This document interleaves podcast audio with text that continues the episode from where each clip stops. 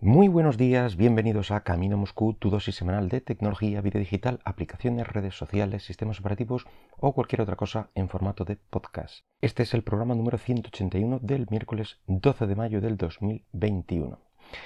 Y mm, hoy vamos a hablar mm, del teletrabajo. Pero antes quiero, quiero contar un poco una cosilla que me pasó ayer, una pequeña odisea de instalación. Em, vamos a ver, empezamos por el principio.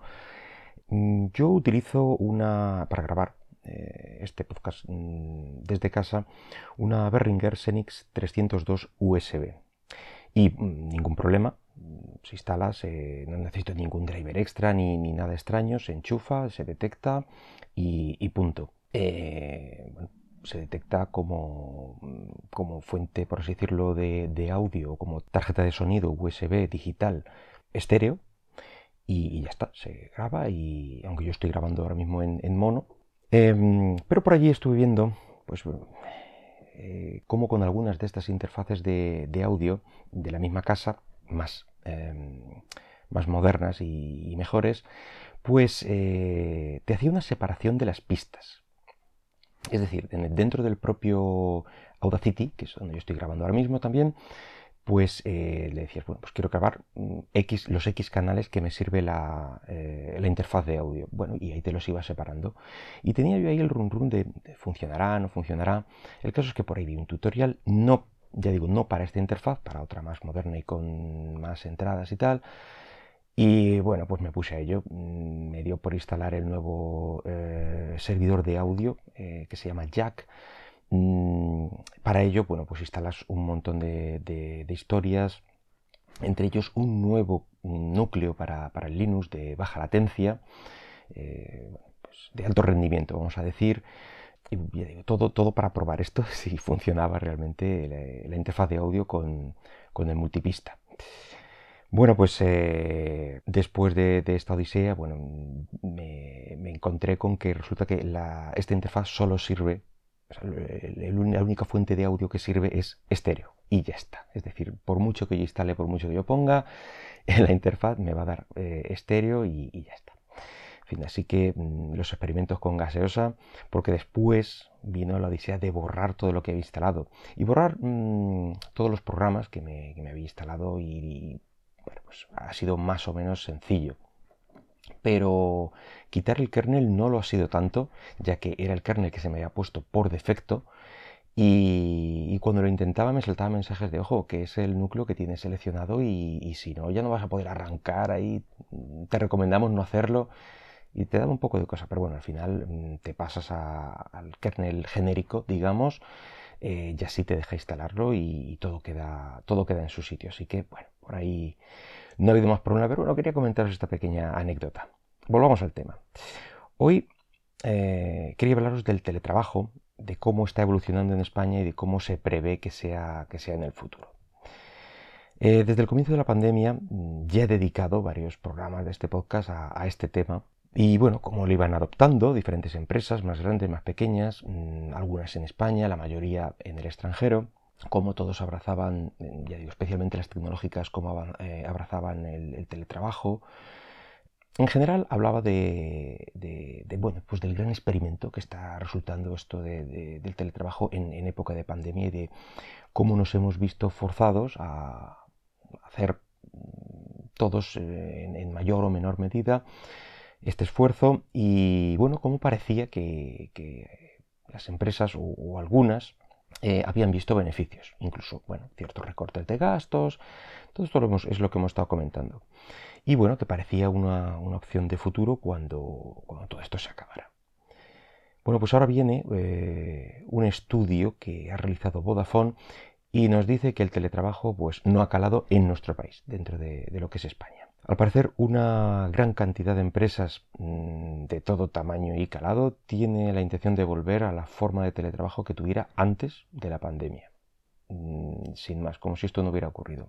Según este estudio, bueno, pues son precisamente las grandes empresas las más reacias a mantener el nivel de teletrabajo alcanzado durante estos meses. Aunque también eran las mismas que más empleados tenían ya trabajando en esta modalidad antes del estado de emergencia. Siente más o menos tenían un 50% de teletrabajo y habían llegado hasta casi el 95% de sus trabajadores teletrabajando en esta época, bueno, pues todo parece indicar que se quedarán como estaban, básicamente. Eh, las pequeñas y medianas empresas, en cambio, pues tenían niveles de teletrabajo prepandémicos, vamos a decir, muy bajos y, también son las que menos han podido implantar esta modalidad. Bueno, seguramente debido a, falta, una falta de, departamento informático dedicado que diera soporte, instalar redes privadas seguras, o bien simple y llanamente que, su trabajo mm, debe ser presencial, en mayor o menor medida. Y en cambio, eh, estas, como digo, estas pymes, pues ven que los puestos de teletrabajo que han formado les han resultado productivos y pretenden mantenerlos e incluso progresar en esta modalidad. Así, si antes del estado de, emergencia podían teletrabajar en este tipo de empresas entre un 15 y un 30% de los teletrabajadores, eh, según el tamaño de, la empresa, eh, pues se elevó a un 30 o 70% durante la pandemia. Así que más o menos el doble.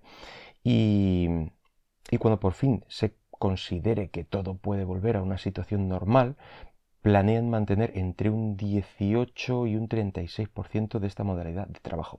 Así pues, habrá un pequeño incremento, pero nada como para declarar que el teletrabajo ha llegado aquí para quedarse. Bueno, y otros titulares mm, por el estilo de los que bueno, yo era muy partidario y la verdad es que un poco crédulo.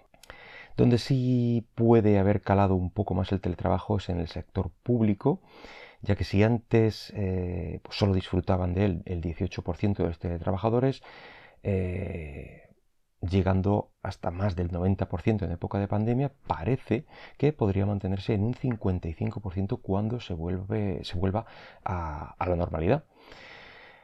Ya lo hemos hablado muchas veces eh, el teletrabajo pues ni es una modalidad válida para todos los puestos de trabajo, ni mucho menos para todos los trabajadores. Pero sí que mm, me parece importante que todas o casi todas las empresas puedan ofrecer esta modalidad dentro de lo posible.